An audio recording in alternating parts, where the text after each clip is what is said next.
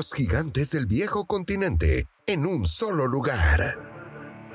Barcelona, Real Madrid, la Champions y cada detalle de los jugadores latinos en el viejo continente. El mejor fútbol del mundo en el mejor podcast. Eurofootbox, un podcast exclusivo de Footbox.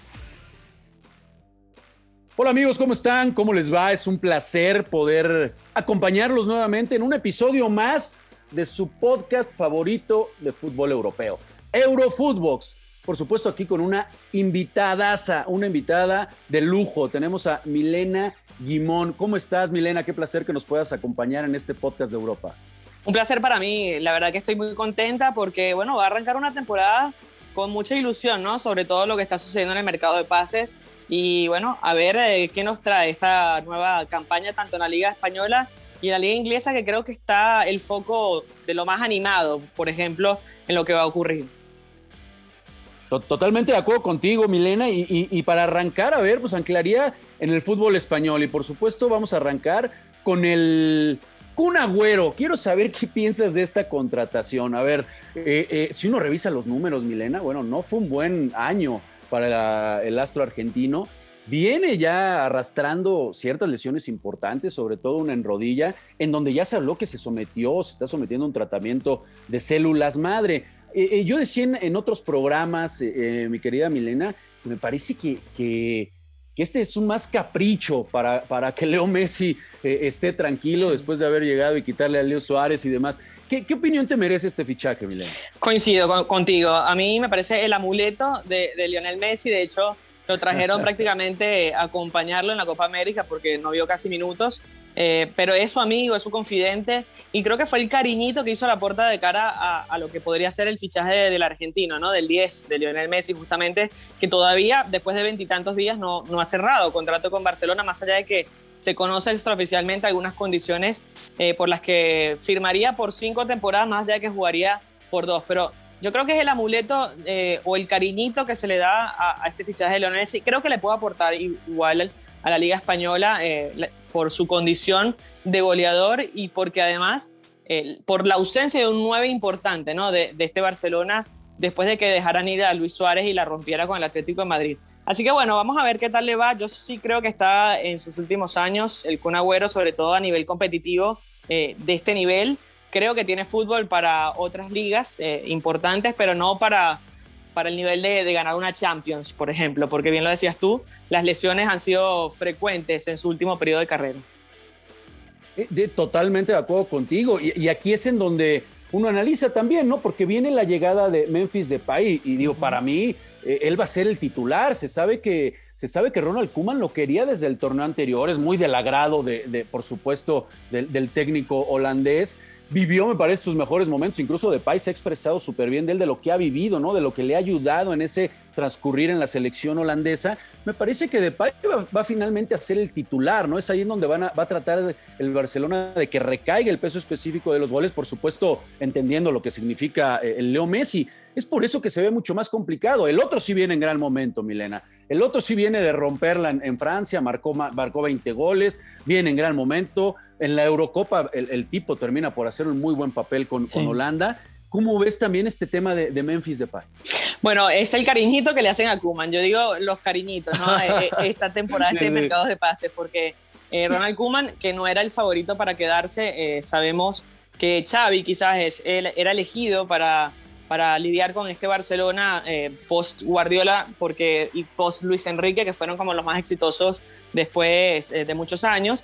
Eh, creo que, bueno, es un fichaje que lo pedía el entrenador holandés y que en definitiva lo, lo quería el Barcelona porque creo que le puede aportar mucho, pero no sé si es el foco principal de este Barcelona. Necesitaba un 9, un 9 tras la salida de Luis Suárez, un 9 fresco, un 9 con piernas, pero no tiene dinero y sobre todo no va a tener dinero si ficha a Lionel Messi porque necesita cumplir con el fair play financiero.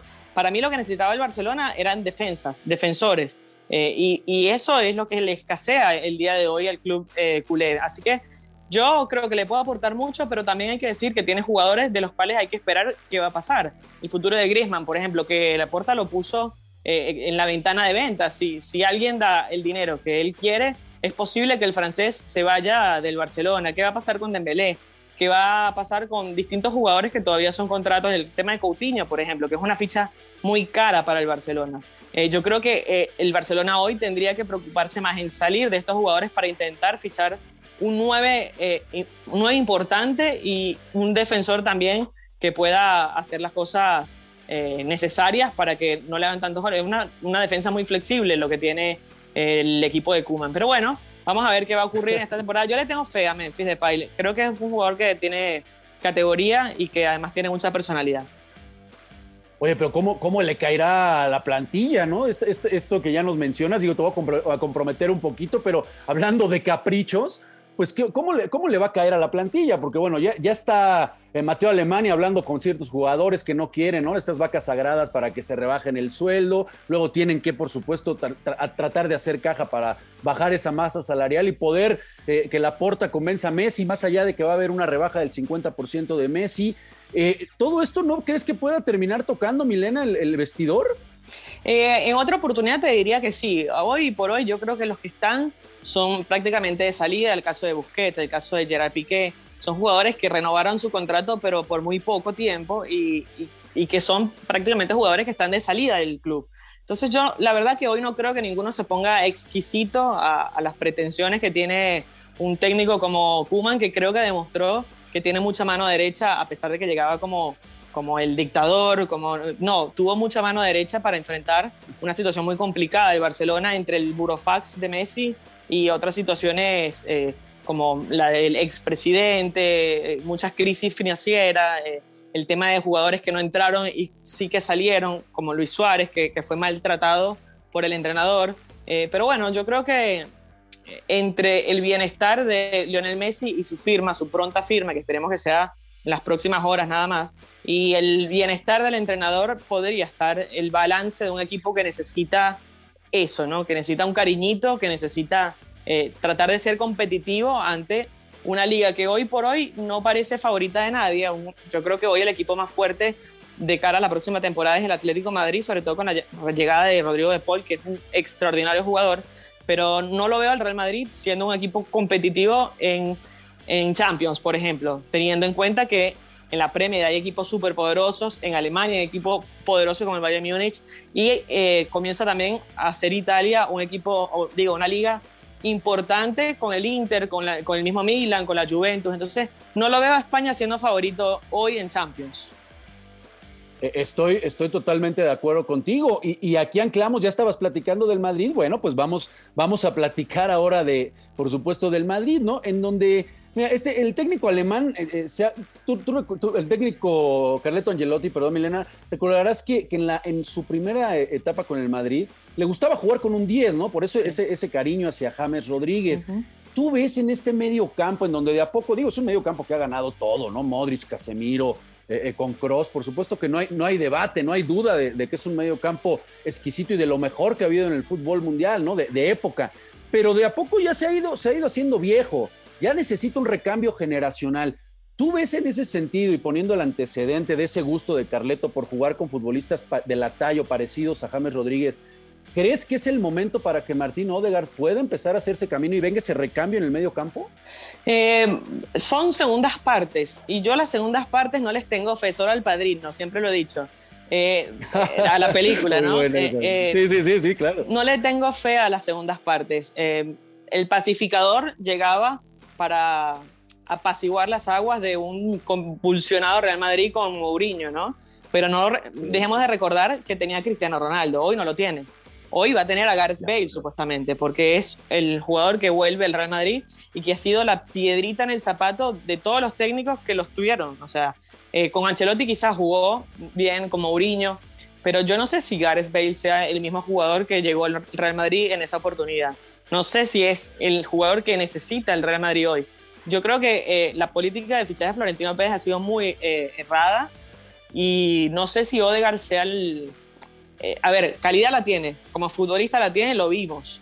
El tema es que no tiene espíritu y con todo respeto para el jugador, no tiene el espíritu para ponerse la camisa blanca y ser el líder de este equipo. Sí lo tiene Modric, sí lo tiene Cross, Valverde por ahí lo puede tener, sí lo tiene Casemiro, pero son jugadores que están ya pasados de, de edad. Eh, es decir, no, sé si les alcanza para cubrir una temporada completa, lo demostraron la temporada pasada, se les acabó la gasolina.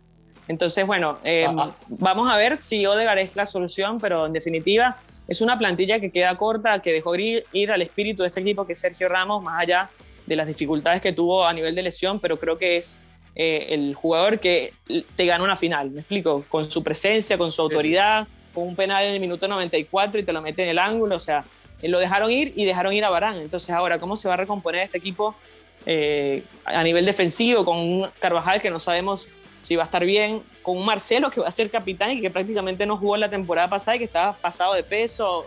Eh, me explico, o sea, es un equipo difícil De, predecir. Sí, complicado, ¿no? Y, fíjate qué curioso lo que mencionas de Bale, ¿no? Porque ahora que ya se, abre la posibilidad, extendieron por el tema del Brexit, ya no va a ocupar plaza de extranjero pues aunque, aunque ha sido una piedrita en el zapato, te da garantía de gol, ¿no? Bale, de cierta manera. Y eso ha adolecido el Madrid, porque si no es Benzema, pues hay que echarnos para atrás a ver lo que ha sucedido. Y realmente ni Vinicius, ya de Hazard ni hablar, ¿no? Bueno, le van a dar otra oportunidad, eh, pero ya, ya, ni hablar, ¿no? Seguimos esperando que Hazard pueda hacer algo. Y, Isco, quiero entrar en, Isco, porque es un futbolista en donde Carleto, eh, pues ya volvió a tirarle flores, eh, pero Isco no termina por estar a la altura. No, y estuvo fuera de forma también. Las, pocas oportunidades que le dio Zidane no las supo aprovechar. Quizás algún primer tiempo o algo, pero no. Está, eh, está fuera de forma. O sea, había jugadores que están en el Real Madrid vistiendo la camiseta que no estaban a la altura de las circunstancias. Lo decía con Marcelo y lo digo con Isco. Eh, son dos jugadores que no estuvieron a la altura cuando se les pidió y cuando se les exigió. El mismo caso veremos de Asensio, que creo que jugó mejor, pero que todavía no tiene la confianza de ningún entrenador para estar en el 11 titular. Eh, el mismo caso de Lucas Vázquez. Bueno, vamos a ver qué va a pasar con una serie de jugadores que hoy están con la selección española, la olímpica, eh, y que quizás esa rueda le pueda dar un poco de confianza al entrenador de Ancelotti y por supuesto al equipo. Pero bueno, yo a mí me deja muchas dudas. Eh, lo de Alaba, veremos si, si puede estar a la altura de las circunstancias. Creo que es un gran jugador y un buen fichaje, eso sí. Eh, además, puedes jugarte de lateral, puedes jugarte de central, vamos a ver en qué posición lo utiliza Ancelotti. Eh, pero, es, insisto, es un equipo que está fallo de fichajes y de espíritu en general. No puedes optar por un campeonato largo de 60 partidos con Benzema que lo estás exprimiendo y que además es su última temporada porque ya dijo que no iba a renovar. Entonces, es la última temporada y se va a Francia. Sí, sí, estoy totalmente de acuerdo contigo. Los fichajes pues no, no, han, no han estado bien para el conjunto del Madrid. Y, todavía, y todavía renovando, tío, qué bueno por, por Dani Carvajal, pero ya tenían una política de que futbolistas de 30 años nada más les iban a dar contrato de un año y de repente, bueno, le dan a Dani Carvajal un, contrato hasta 2025, no tuvo participación casi el torneo anterior, estuvo muchos, jugó 15 de 51 partidos, estuvo lesionado, a eso hay que sumarle todavía eso, ¿no? A lo que mencionas de los fichajes, en donde no hay problema, Milena, queda claro, es en, la Premier, ¿no? Allá sí, allá sí no tienen bronca, eh, ojalá y nos acompañes en otro, en otro eh, podcast de Europa para poder platicar de eso, porque ahí sí, en, los países de Estado, como se dice, ahora ya la nota la dan que quieren pagar 117 millones del City por Grealish. Ahí sí que siguen dando nota, ahí están contratando con todo. Lo del United ya lo mencionabas, llevándose a Barán, llevándose a Sancho. Entonces, bueno, tenemos por ahí mucho que hablar. Pero bueno, Milena, se nos acaba el tiempo. Dicen que cuando uno se la pasa bien, pues se pasa rápido esto, Milena. No sabes cuánto te agradezco el que nos hayas acompañado hoy en Eurofútbol. Por favor, para mí es un lujo y un placer estar con ustedes hablando de esto que tanto nos apasiona, que es el fútbol europeo. Así que atentos al mercado de pase y seguro que los acompañaré para hablar de la Premier porque hay que ver Harry Kane, ¿no? A dónde va, eh, con quién ficha y finalmente con quién se decanta este gran jugador y delantero. Muchísimas gracias, Milena, por acompañarnos y gracias, por supuesto, también a, todos ustedes que nos, que nos escuchan en su plataforma favorita de podcast. Recuerden seguirnos de lunes a viernes, síganos en nuestras cuentas personales. La mía es Rafa arroba Rafa ML oficial. ¿La tuya, Milena? Milena Jimón. Perfecto. Pueden encontrar también Footbox en todas las redes sociales. Síganos escuchando, amigos. Les mandamos un fuerte abrazo y gracias por estar. Esto fue Eurofootbox con Rafael Márquez Lugo, un podcast exclusivo de Footbox.